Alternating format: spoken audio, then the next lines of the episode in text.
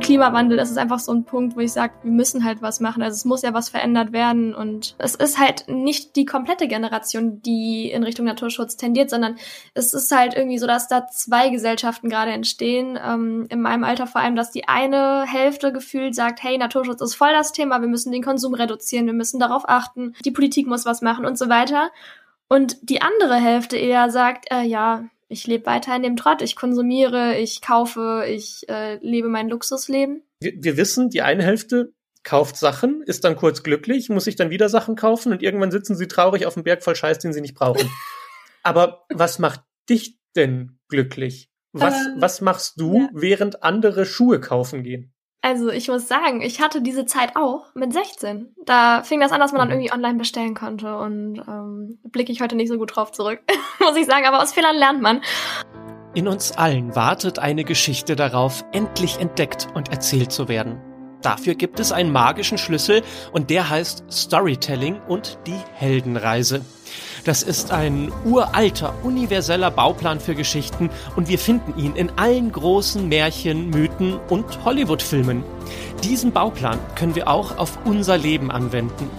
Plötzlich merken wir, dass wir der Held oder die Heldin in unserer eigenen Geschichte sind. Wir sehen den Weg, der vor uns liegt, die Herausforderungen, die wir überwinden müssen und das Ziel, das wir wirklich erreichen wollen. Die Heldenreise schlummert in jedem von uns und sie erwacht, wenn eine Geschichte uns tief berührt und inspiriert.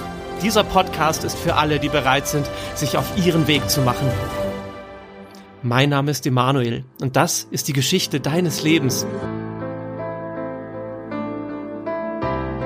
Und mein Gast heute ist Mara Schönweiz. Schön dich zu hören und schön, dass du da bist. Ja, danke, dass ich da sein darf. Ich freue mich auch sehr. Erzähl mal ein bisschen, wie alt bist du, wo bist du gerade, was machst du so in deinem Leben? Also, ich bin 20 Jahre alt. Ich befinde mich heute in Wales. Ähm, genau, ansonsten habe ich letztes Jahr mein Abitur an der Waldorfschule abgeschlossen. Und danach wollte ich eigentlich reisen, also in Richtung Australien, aber das hat durch Corona nicht wirklich geklappt. Deswegen habe ich mir überlegt, dass ich anfange, so ein bisschen zu arbeiten und ein bisschen doch irgendwie jetzt zu reisen. Deswegen bin ich auch gerade in Wales. Ich helfe hier in der Familie. Genau. Wie, wie bist du nach Wales gekommen und warum diese Familie und was hilfst du? Und also ist es so eine Art Au-pair-Sache oder ist es Erklär mal. Also die Seite nennt sich Workaway. Das heißt, ähm, man kann dort auf dem ganzen Globus verteilt Familien finden oder auch eine Farm finden, wo man eben einfach mithilft und dafür kostenlos wohnen darf. Und ähm, mhm. genau, das ist so der Deal, den man eingeht. Und ich bin hier jetzt ja seit einer guten Woche und man hilft halt einfach mit im Endeffekt. Also den Haushalt zum Beispiel machen, wir haben Babylämmchen, die wir füttern, wir haben einen Hund, ähm, ja, oh, und unterstützt die Familie einfach. ja, die sind wirklich süß, also ähm, die macht total viel Spaß, also ist ganz cool. Kanntest du dich vorher damit aus oder ist das jetzt eine komplett neue Welt und du hast zum ersten Mal ein Babylämmchen in der Hand gehabt und bist dahin geschmolzen? Ja, ich bin dahin geschmolzen. Es war das erste Mal und ähm, oh. ich bin auch schon gespannt, wie groß die in drei Wochen sind. Also ähm, die werden jeden Tag irgendwie größer und dicker. Wow. Okay, welche, ja. also was sind das alles für Tiere? Ihr habt Lämmer und was noch? Ein Hund, wir haben einen ähm, Wellensittich. Ja, genau, ich glaube, das war's. Nee, ein okay, Meerschweinchen also haben wir auch noch.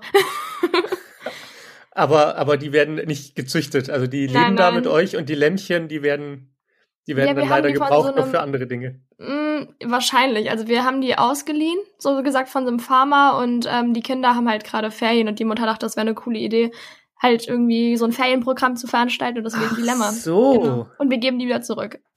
Ah, okay, also du bist nicht auf einer richtigen Farm und die Lämmer gehören zur Farm nee. dazu, sondern du bist bei einer Familie, die einen ja. großen Garten hat und sich dachte, Mensch, wir holen uns Lämmer. Genau, ja, also es ist einfach total schön. Hier ist ein Riesengarten. Ähm, okay. Ja, das war die Idee. Ja, was für eine coole Sache.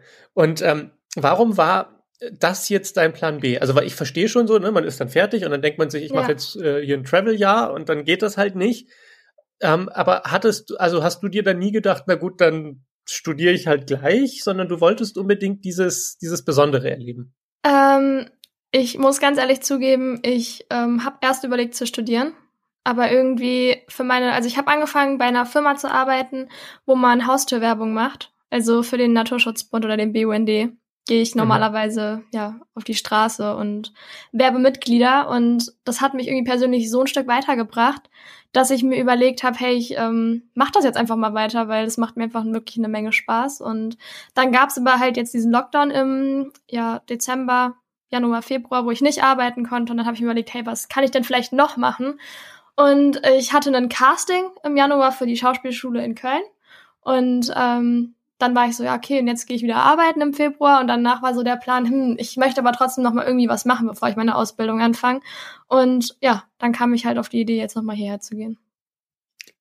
Wow, wow, so viel auf einmal. Okay, ähm, woher kommt deine Begeisterung für den Naturschutz? Naja, meine Mama ist Naturpädagogin. mhm. Und ähm, naja, ich war auf einer Waldorfschule. Also es war schon irgendwie immer in mir. Mir wurde immer vermittelt, die Natur ist wichtig. Und ähm, so wie es gerade aussieht, auch mit äh, dem Klimawandel, das ist einfach so ein Punkt, wo ich sage, wir müssen halt was machen. Also es muss ja was verändert werden. Und genau. Deswegen finde ich Naturschutz eine super Sache. Welchen Blick hast du auf die Friday for Future Bewegung? Ähm, ich muss sagen, ich habe mich, also ich war noch nie selbst auf einer Demo, aber ich finde Fridays for Future eine ziemlich gute Sache weil das ist eine globale Sache, das ist nicht nur in einem Land. Und man merkt, dass es vor allem junge Menschen interessiert und es muss ja was gemacht werden für die kommenden Generationen. Also es ist so, natürlich leben wir alle auf dem Planeten, aber die Leute, die auf die Straße gehen, sind die Menschen, die jetzt noch den nächsten Teil ihres Lebens hier leben wollen. Und ich finde es schön mhm. zu sehen, dass wirklich viele Menschen sich dafür interessieren und einsetzen. Lass uns mal über Gefühle sprechen. Was ja. fühlst du als 20-Jährige, ja. wenn du jetzt guckst, was die, sagen wir mal, 50-Jährigen mit dem Planeten machen? Also, weil ich, also ich glaube, Eltern. es ist so schwierig. Genau, ja, naja, also es ist, es ist ja die Frage, das ja. ist ja so eine Generationsfrage. Es gibt Menschen, die sehen es als ihr gutes Recht, so weiterzuleben wie bisher. Ja. Und dann gibt es Menschen, die sagen, wir müssen jetzt hier aber noch die nächsten 60 Jahre auf diesem Planeten leben. Was fällt euch eigentlich ein? Also ich würde einfach gerne nur wissen, ja. wie sich das anfühlt. Ist es ein Gefühl von Beschiss oder bist du einfach nur wütend? Was ist es? Ich würde nicht unbedingt sagen, ich bin wütend. Ich bin manchmal ein bisschen enttäuscht, weil diese Menschen hatten die Chance, wirklich 50 Jahre so zu leben, wie sie wollten. Ähm, unseren Planeten auch irgendwie ein bisschen auszubeuten und zunichte zu machen. Und ich würde nicht sagen, dass alle Menschen, die jetzt schon irgendwie 50, 60 Jahre auf dem Planeten leben, irgendwie den Planeten ausgebeutet haben. Ich glaube, da gab es davor auch schon Menschen, die sich Gedanken darüber gemacht haben, dass es so nicht weitergehen kann. Aber ähm, ich finde es schade, muss ich sagen, weil die Menschen wollen ja auch die Natur behalten und sagen, oh, wir brauchen die Natur, aber sie wollen nichts dafür tun, habe ich manchmal das Gefühl. Also irgendwie muss ja jeder an sich selbst arbeiten, um dem gegenwirken zu können. Weißt du, was ich meine? Mhm. Ja. ja. ja, und es ist, es ist ja nicht nur dieser Punkt, so, sie wollen nichts dafür tun, weil sie tun ja sehr viel dafür, dass der Planet kaputt geht. Also der Planet geht ja nicht von selbst kaputt und wir müssen uns jetzt dafür darum kümmern, ja, dass wir ja. was dagegen machen, sondern wir machen ja aktiv den Planeten kaputt. Und mit wir meine ich jetzt nicht das Individuum, weil ich finde, ich finde eine, ein Problem bei dieser ganzen Naturschutz- und Klimawandel-Thematik ist, ja. dass man das alles immer wieder runterbricht auf das Individuum. So, wenn du dich richtig verhältst, dann kriegen wir das Problem irgendwie in den Griff. Und ich glaube, dass man das, dass man das mehr als als ähm, als Gruppen, Gemeinschaft sehen sollte, meintest du? Genau, ja, genau, absolut, ja. Also ja. es ist einfach, wir müssen uns als Gemeinschaft überlegen, wie wir umgehen mit Firmen, die Plastiktüten herstellen, weil es ist noch offensichtlich ja. schlecht. Und es geht ja nicht darum, dass die, die Tüten, die, die Plastiktütenfirmen sagen, liebe Leute, recycelt die Plastiktüten, das ist wichtig. Und es geht ja auch nicht darum, dass, keine Ahnung, die, die, die andere Plastikhersteller sagen, recycelt eure Plastikflaschen. Ja. Die Aufgabe liegt bei euch, sondern es geht darum, dass wir denen einfach nicht erlauben, die, die Kosten auf uns abzuwälzen. Also in dem Sinne, dass, dass die sich letztendlich darum kümmern müssen, dass das Problem nicht zu einem Problem wird. Ja. Und was auch immer die es kostet, damit sie sich darum kümmern, ist natürlich dann im Preis inbegriffen. Und dann tragen wir das als Verbraucher. Auf jeden Aber Fall, wir tragen ja. es davor und nicht danach. Ja. Also wie, wie siehst du diese Problematik? Wie schaffen wir es als Land, das ja aus einzelnen Individuen besteht, trotzdem so eine Gruppenaufgabe zu bewältigen? Also ich habe das Gefühl, dass manchmal vor allem auch die Aufklärung einfach fehlt. Also ganz, ganz viele wissen gar nicht, dass man gewisse Plastikteile gar nicht recyceln kann und die automatisch verbrannt werden oder dann halt irgendwie ins Ausland transportiert werden, weil Deutschland das als Land einfach nicht handeln kann oder nicht möchte. Und ähm, im Endeffekt, ich glaube, wenn jeder selbst so ein bisschen was macht, dann hilft es schon mal viel, aber wir müssen halt als Gemeinschaft, wie du schon gesagt hast, äh, was Größeres schaffen als nur jeder Einzelne. Und wir haben eine Regierung, die die Möglichkeit hat, Gesetze zu erlassen, zu sagen, diese und diese Konzerne haben die und die Auflagen oder Besteuerung für CO2 äh, in die Welt zu rufen. Und ähm, ja, ich glaube, dass da ganz viel gemacht werden muss. Und da sehe ich gerade das Problem, dass da einfach zu wenig gemacht wird. Also mhm. vor allem in der Politik. Ich wünsche mir einfach, dass die ein bisschen mehr darauf achten, was sie in den nächsten Jahren machen können. Also ähm, aber also wie siehst du denn dann wiederum das Problem, dass die Politik ja sagt, das ist das können wir in Deutschland nicht machen, weil sonst schafft sich Deutschland ab, weil dann alle Firmen abwandern ins Ausland, da wo es noch erlaubt ist. Und wenn das nicht die ganze Welt gleichzeitig macht, dann kann es auch nicht funktionieren. Oh Gott, ein riesiges Thema, was wir hier aufreißen. Ja, ja, warum nicht? Wir haben ja. die Zeit. Ja, also ich finde es sehr, ich, ich verstehe absolut, dass es schwierig ist, ähm, ein Politiker zu sein und eine Regierung ähm, muss aber versuchen, meiner Meinung nach, es zu handeln, weil es sind Generationen, die nachkommen. Und ich möchte auch nochmal Familie haben, ganz ehrlich. Und wenn ich mich gerade umschaue und äh, sehe, wie halt einiges kaputt geht oder ähm, frage ich mich halt, wie ist das denn dann für meine Kinder? Die wollen ja vielleicht auch nochmal Familie haben. Also es ist ja nicht, ich bin ja nicht letzte Generation. Ich mache das auch ein bisschen für die nächste Generation und für die nächste und nächste. Und ich finde, eine Regierung sollte nicht erst ähm, eine Krise lösen, wenn sie da ist, sondern am besten schon vorausschauend arbeiten und sagen, hey, okay, ähm, wir wissen, Plastik ist nicht gut, wir wissen, dies und jenes ist nicht gut, lasst uns was Neues entwickeln, lasst schauen, dass ähm, die Konzerne irgendwie schon Auflagen haben.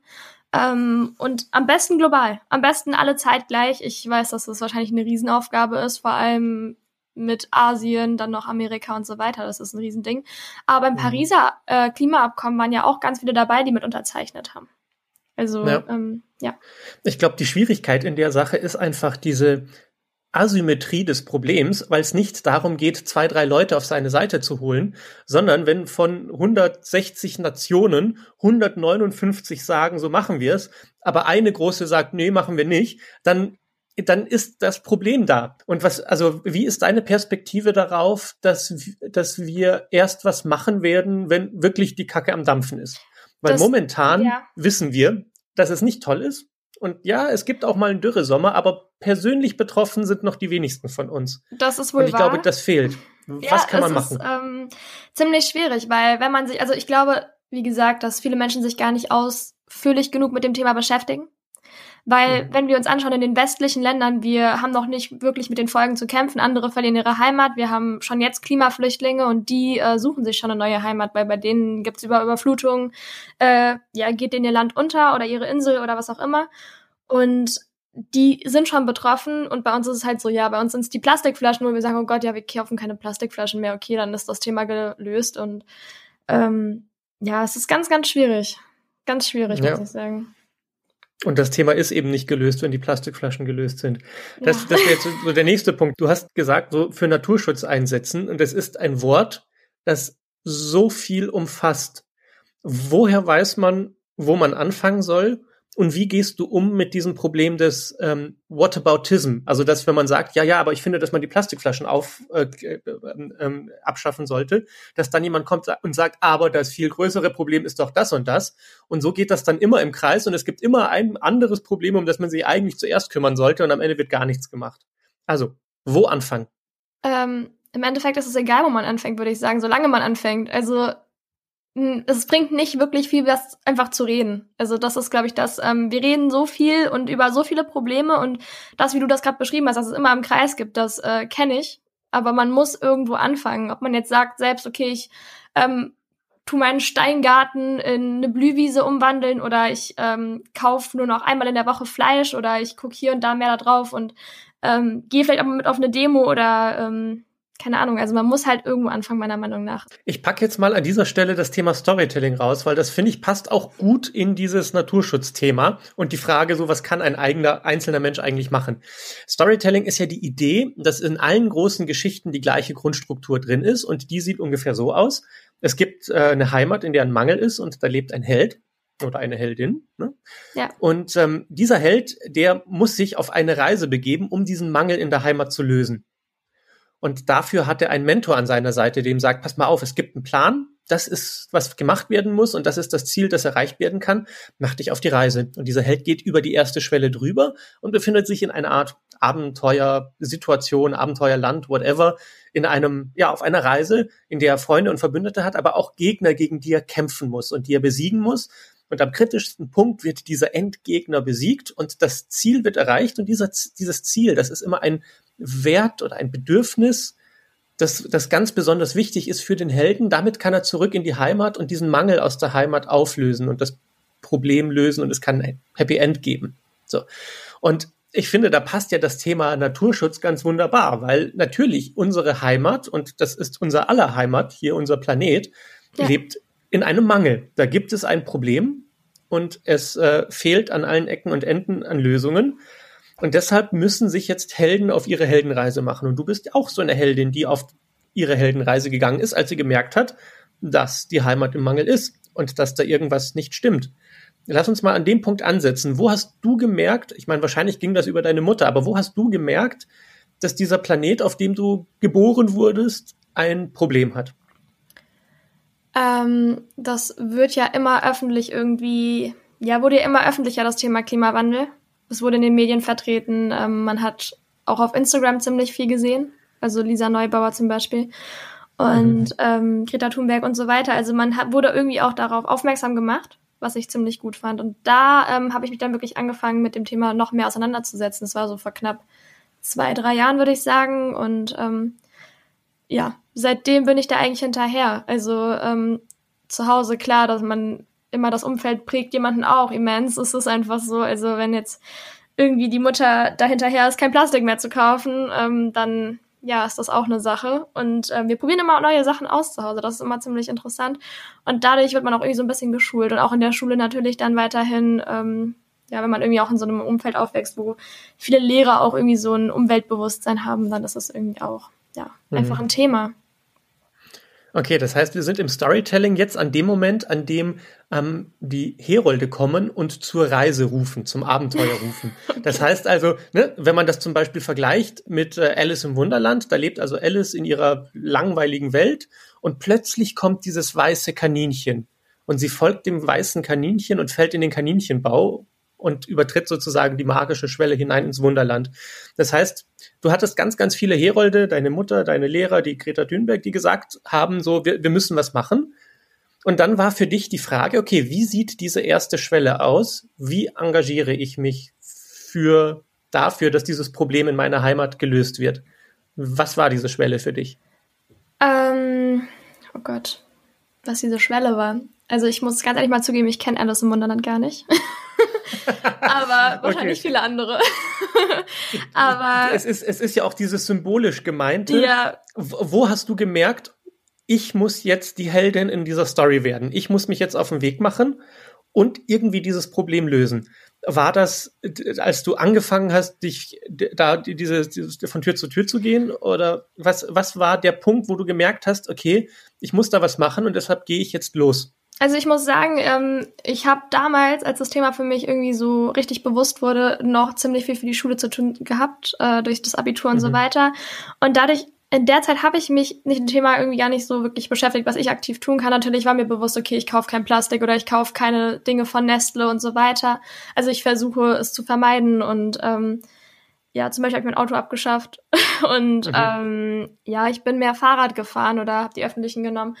Und im Endeffekt fing das aber wirklich nach dem Abi an. Also ich habe das Gefühl gehabt, nach dem Abitur hatte man so die Möglichkeit, sich wirklich persönlich zu entwickeln.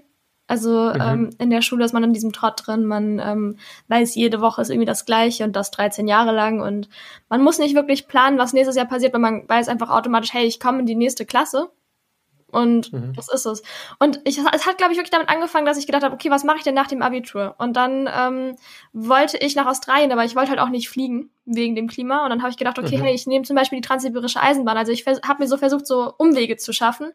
Und mhm. ähm, ja, dann, als ich zu der Haustürwerbung gekommen bin, da habe ich mir dann gedacht, hey, ähm, das ist eigentlich eine super Sache, um wirklich ja was zu leisten. Also äh, wenn man sich das dann irgendwie ausrechnet, auch was, wie, welche Summen da zusammenkommen für den Naturschutz, ist das wirklich eine Menge. Und ähm, ich persönlich mache den Naturschutz zwar nicht, aber ich bin super, super dankbar, dass es Menschen gibt, die in ihrer Freizeit Naturschutz machen und ich mhm. ein Stück dazu beisteuern kann. Und ich glaube, das war so die Schwelle nach dem Abitur, einfach zu wissen, jetzt habe ich die Zeit und die Möglichkeit, mich auszuprobieren, Dinge zu machen, für die ich stehe. Und ähm, ja, ich glaube, das war so nach dem Abitur einfach so zu wissen, jetzt kann ich was machen, was ich möchte. Und erstmal mich ausprobieren. Das war, glaube ich, so die Schwelle, die ich überschritten bin. Und dann, genau, fing's an. Mhm. Ganz viele Leute für die ist es ja eine Horrorvorstellung, bei fremden Menschen an der Tür zu klingeln und zu reden und irgendwas zu sagen.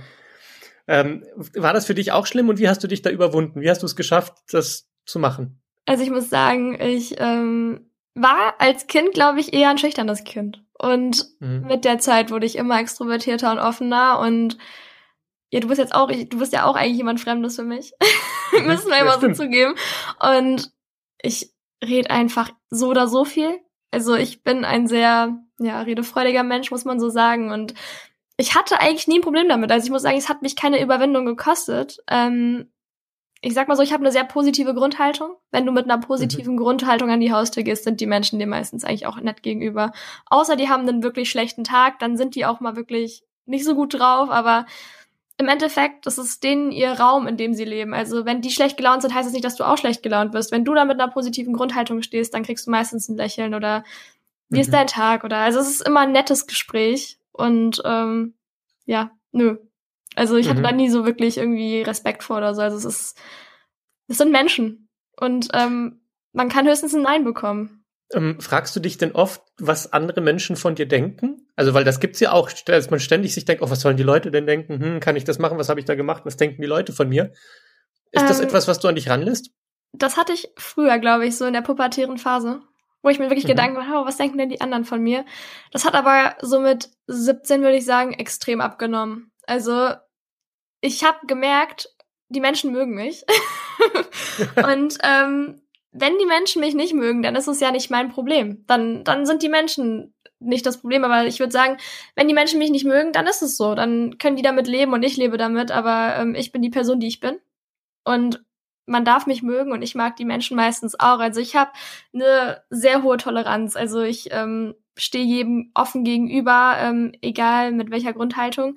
Ähm, und deswegen, also, nö, eigentlich hatte ich damit mhm. nie ein Problem, dass ich dachte, oh Gott, die Menschen könnten mich nicht mögen. Was soll ich denn machen? Also wenn die Menschen mich nicht mögen, dann mögen sie mich nicht. Das ist äh, okay für mich, aber ich hoffe natürlich, dass mich jeder mag.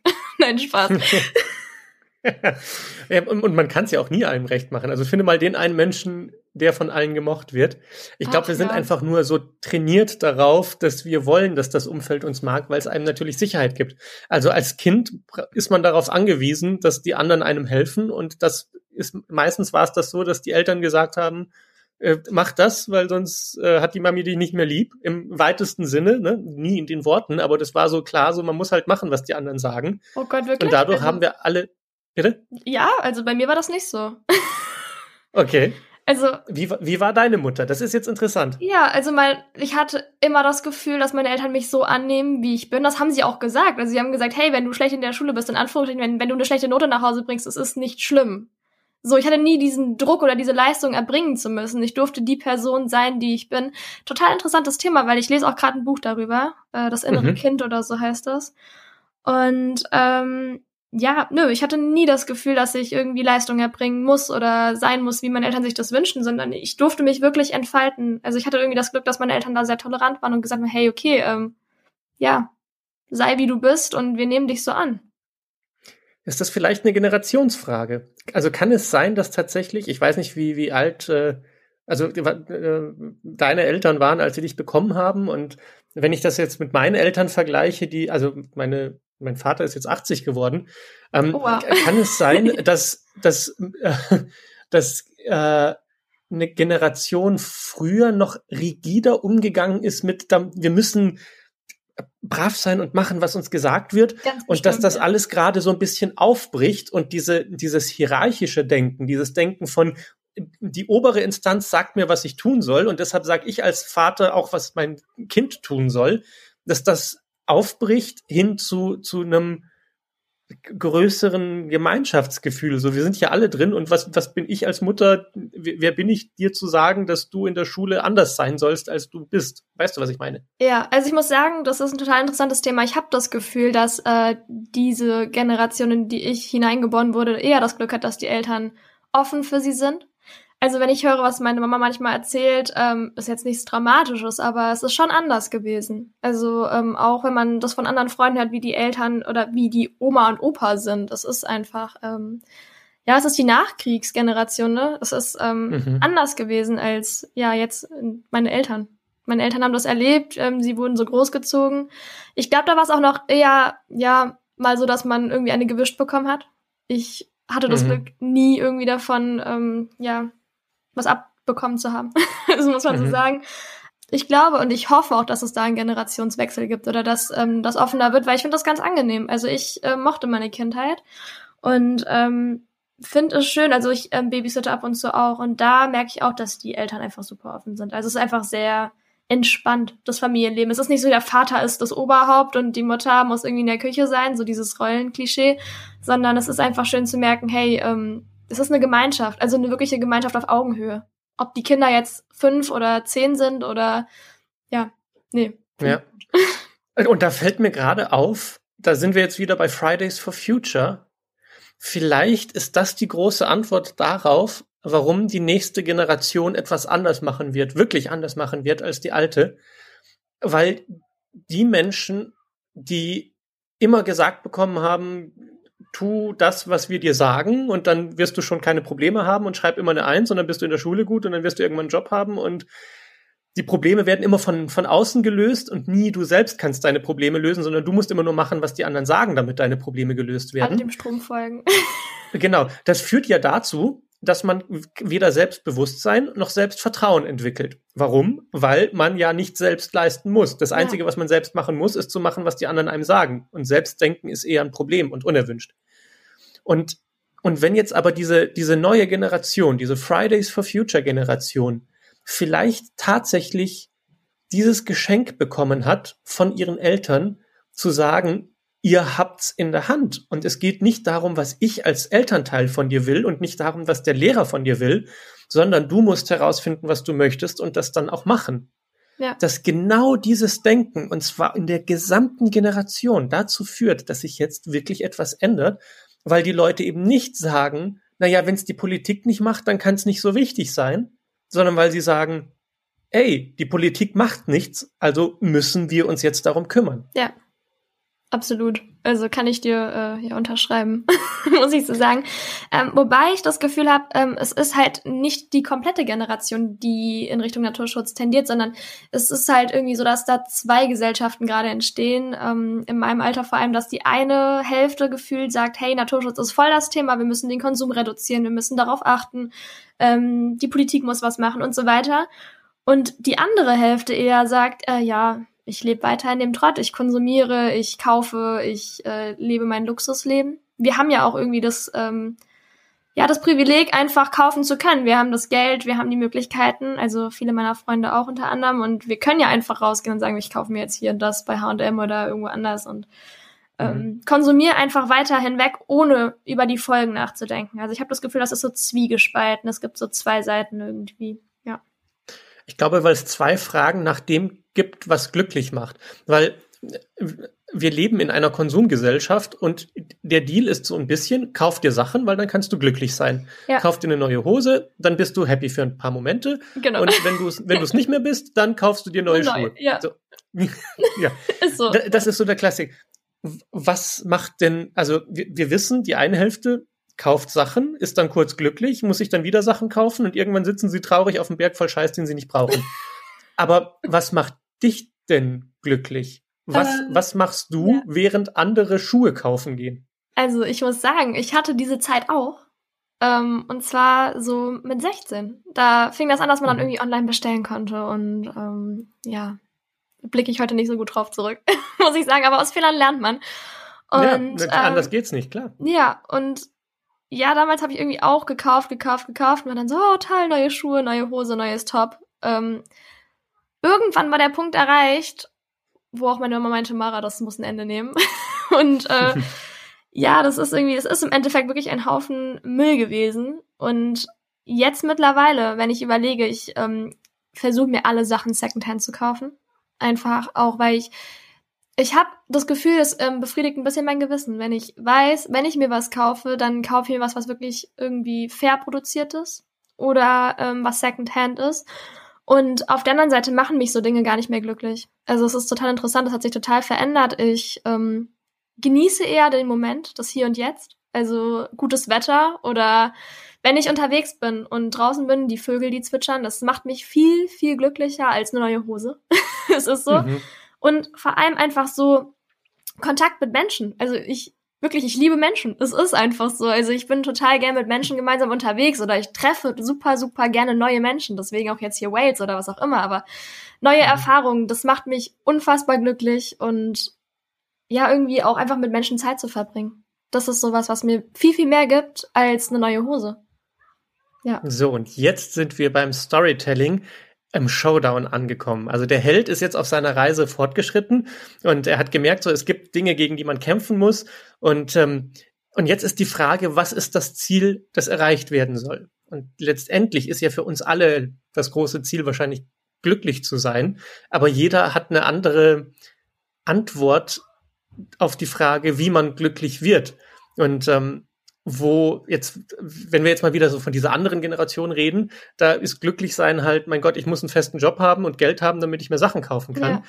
Dann ist deren Heldenreise jeden Tag sich selbst zu überwinden, morgens aufzustehen und ins Büro zu gehen oder sich ans Homeoffice zu setzen und Dinge zu machen, die anderen einem sagen, damit man dann am Ende des Monats den großen Preis, den großen Schatz bekommt, nämlich das Geld, das einem überwiesen das wird auf das Konto. ja. Genau, und dann kann man mit dem Gehalt dann ähm, auf die nächste Heldenreisen gehen. Wo ist das nächste Schnäppchen, das auf mich wartet? Und wie kann ich klüger sein als alle anderen, um beim Sale den in, an, in erster Reihe zu stehen und da dann die tollsten Tops zu bekommen. So, also das ist die klassische Heldenreise, die wir so als Konsumgesellschaft haben. Ja. Was ist bei dir das Ziel? Weil es ist natürlich gerade bei so einer Sache wie der Planet hat ein Problem, dann könnte man ja meinen, das Ziel müsste sein, dass der Planet kein Problem mehr hat. Aber ey, wo fangen wir denn da an? Wie, wie sieht denn ein Planet aus, der kein Problem oh hat? Oh Gott, ja. Also, was ist so auf deiner Heldenreise deine Zielvorstellung? Wo, wofür kämpfst du jeden Tag aufs Neue und aber auch auf lange Sicht? Wann weißt du, dass dein Ziel erfüllt ist, dass du es erreicht hast? Ähm, boah, das ist ziemlich schwierig, muss man sagen. Ähm, ich glaube, ich versuche halt, also ich, ich rede total gerne mit Menschen, das ähm, müssen wir vorwegnehmen, aber das ähm, ist einfach so, ich glaube, ich gehe gerne raus und unterhalte mich mit Menschen. Und auch wenn ich ihnen nur so einen Gedankenanstoß geben kann, vielleicht sich mit dem Thema mehr auseinanderzusetzen. Ich glaube, das ist schon mal so ein Anfang. Und ich glaube, das Ziel ist dann erreicht. Ich, das ist schwierig zu sagen, aber ich glaube, dass also es kann nie erreicht sein, weil es gibt ja immer weitere Probleme. So wenn, hm. sagen wir mal, in meiner Wunschvorstellung in zehn Jahren ist der Klimawandel, also wir haben das 1,5 Grad Ziel erreicht und alles ist super und wir wissen, okay, wir haben den Klimawandel aufhalten können, in Anführungsstrichen, wenn dann nicht ein neues Problem kam. Ähm, mhm. Dann gibt's ja immer noch andere Probleme auf der Welt. Also es geht ja gerade weiter. Ich glaube nie, dass wir pro problemfrei äh, leben werden. Aber es sind immer Sachen, wo wir uns auch engagieren können. Also allein schon Frauenrechte in anderen Ländern oder ähm, ja auch Armut einfach, auch in unserem Land und so weiter gegenüber Kindern. Also ich glaube, es sind immer Dinge, wo man dran arbeiten kann oder mithelfen mhm. kann. Und ich glaube, jetzt kommt so ein magischer Punkt beim Storytelling. Wenn der Held auf einer Reise ist, die er unmöglich schaffen kann, weil er denkt, oh Gott, die große ganze Welt ist so riesengroß und so ein Riesenproblem und ich werde das nie schaffen, dann leidet der Held auf seiner Reise. Und dann ist immer dieses große Ziel, alle gerettet zu haben. Und irgendwie kriegt man es nicht hin und leidet unglaublich deswegen. Aber eine Heldenreise kann auch anders aussehen. Und eine Heldenreise kann eine tolle Herausforderung sein, die Spaß macht. Und das bedeutet, dass man dann aber verstehen muss, was ein realistisches Ziel für den Helden ist. Und es ist eben nicht persönlich die 1,5 Grad zu erreichen, die, ja. also den, die, oder runterzubekommen, ja. sondern es ist zu sagen, meine Heldenreise heute reicht mir, wenn ich, keine Ahnung, mit fünf Leuten gesprochen habe und sie inspiriert habe, anders über das Thema nachzudenken. Und für mich als Individuum auf meiner Heldenreise reicht das schon. Und ich weiß, dass wir als Gesellschaft, und da kommen wir wieder so auf die große Frage, was kann die Gesellschaft und was kann das Individuum? Ja. Die Reise der Gesellschaft, die Gesellschaft als Held, muss natürlich das mit den anderthalb Grad hinkriegen. Aber ein einzelner Held kann sich ein kleines Ziel setzen und damit sehr, sehr glücklich sein, weil er weiß, auf, auf welcher Reise er ist und wofür. Und ich merke bei dir, wenn man mit dir spricht, voll, dass du das intuitiv verstanden hast und dass du weißt, dass da, dein Ding, das du machen kannst, dass das ist, was, äh, was dich erfüllt, ohne dich gleichzeitig in irgendwelche Depressionen zu stürzen, weil du nicht die ganze Welt retten kannst. Dass ich nicht die ganze Welt retten kann, das ist wohl wahr. ja. ja. Nee, ähm, ich glaube, es ist auch nicht irgendwie sinnvoll, dann in Depressionen zu verfallen oder zu sagen, oh, es ist alles so negativ oder oh Gott, wir werden es eh nicht schaffen, weil wenn man mit der Grundhaltung rangeht, dann wird man es auch nicht schaffen. Ist einfach so. Also ich glaube, es braucht so diesen Enthusiasmus und diesen Ehrgeiz und auch diese positive Haltung, dass wir die Chance haben, was zu verändern. Und ähm, wie du schon sagst, also allein fünf Menschen anzustoßen, wenn die wiederum auch fünf Menschen anstoßen, hat das ja auch Auswirkungen auf eine breite Masse vielleicht. Also genau. Also ich finde, wir haben unser Soll erfüllt mit dem Podcast heute. Da haben wir ein paar hundert Leute erreicht, die vielleicht jetzt anders darüber nachdenken. Glaubst du eigentlich, Greta ist glücklich? Boah, ganz schwierige Frage. Also, keine Ahnung. Kann ich nicht beurteilen. Ich kenne sie nicht. Also, mhm. ich finde über Social Media, also man, ich kenne sie jetzt nur über Instagram und ich finde, man kann generell ganz, ganz schwierig sagen, ob Menschen glücklich sind über Social Media, weil natürlich das, was du nach außen hin präsentieren möchtest, ist immer das, oh, ich bin glücklich, ich bin äh, zufrieden mit mir selbst, aber was die Menschen im Inneren fühlen, das äh, weiß, glaube ich, nur die Person selbst. Und ich glaube, dafür so eine ein Gefühl für sein eigenes Empfinden zu bekommen und zu merken, ist man gerade auf einer Heldenreise, die einem hilft und stärker macht oder eher kaputt macht. Das ist, glaube ich, etwas, was man grundsätzlich brauchen wird in den nächsten Jahrzehnten, und zwar für uns alle. Ja. Nämlich, werden wir erdrückt von dem Problem oder erkennen wir, dass wir als Einzelner unseren Teil tun können und was ist dieser Teil, den wir machen können und wie können wir ihn machen, erhobenen Hauptes, souverän und zwar auch noch mit einem Lächeln auf dem Gesicht. Immer schön. Und das, glaube ich, sollte unser Ziel sein, ja. Ja. Mara, vielen, vielen Dank, dass du dir die Zeit genommen hast. Ich hoffe, wir konnten hier ein paar Leute auch inspirieren und, ähm, und es sind die kleinen Schritte. Es ist, es wird nie dieses eine Gespräch sein, das plötzlich bei allen auslöst, dass sie ihren Müll konsequent trennen. Aber wenn man immer wieder darüber spricht. Ja. Bitte? Ist schon mal ein Anfang, Müll trennen, ja, alles gut. Aber es, es wäre schon mal ein Anfang, genau. Und ich glaube, deshalb ist es auch so wichtig, dass man solche Gespräche führt. Und äh, ich danke dir sehr dafür. Und ich wünsche dir noch sehr viel Spaß mit deinen Babylämmchen. Dankeschön, ja, werde ich haben. Und danke dir. Wenn auch du mal Gast in diesem Podcast sein willst oder ein ganz persönliches und privates Coaching bei mir buchen möchtest, dann findest du alle Infos auf meiner Website und in der Beschreibung des Podcasts. Die Geschichte deines Lebens wird von mir produziert und soll möglichst viele Menschen erreichen und inspirieren. Dafür brauche ich jetzt deine Unterstützung. Und es gibt zwei Möglichkeiten. Wenn dir der Podcast gefällt, dann bitte teile ihn mit so vielen Menschen wie möglich. Um die Kosten für den Podcast zu decken, habe ich einen Account für Support eingerichtet. Bitte sei sanft zu dir und auch zu anderen und vergiss nie, deine Aufmerksamkeit ist wichtig und sie ist wertvoll. Vielen Dank, dass du sie mir gegeben hast. Ich weiß das wirklich zu schätzen.